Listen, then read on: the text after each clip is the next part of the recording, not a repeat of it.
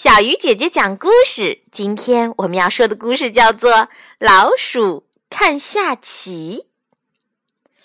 有一天，一只小老鼠正趴在洞里睡觉呢，它忽然听见了外面一阵吵闹声，跑出去一看，原来是几个小朋友在下动物象棋。棋子上面画着老虎、大象、狮子、猫、老鼠等等，还有其他动物。只听一个小朋友喊道：“我的猫吃了你的老鼠啦！”小老鼠吓得把头赶紧缩回洞里。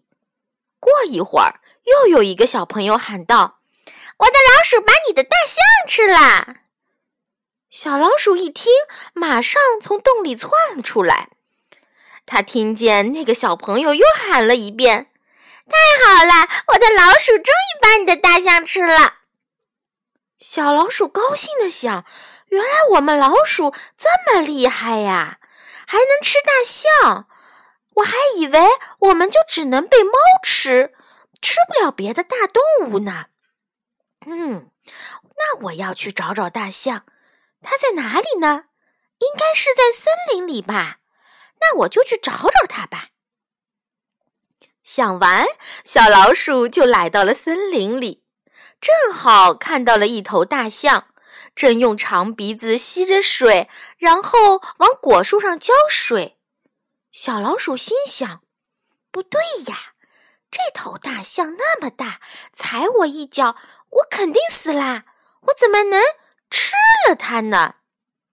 不对，既然人类说可以。”那一定就可以。小老鼠鼓起勇气走进大象，大象看见它，问道：“小老鼠，你来这里干什么？”小老鼠大着胆子说：“我来吃你的呀！”小老鼠的声音太小了，大象根本听不清。它没理睬小老鼠，继续忙着给果树浇水去了。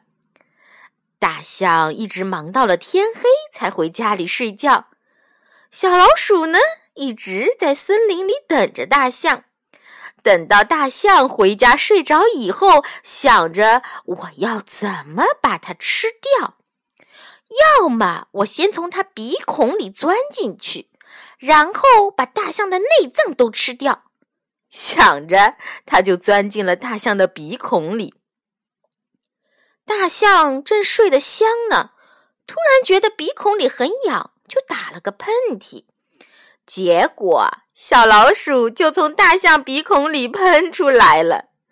它在空中飘啊飘，然后又慢慢的往下落，落进了一条湖里。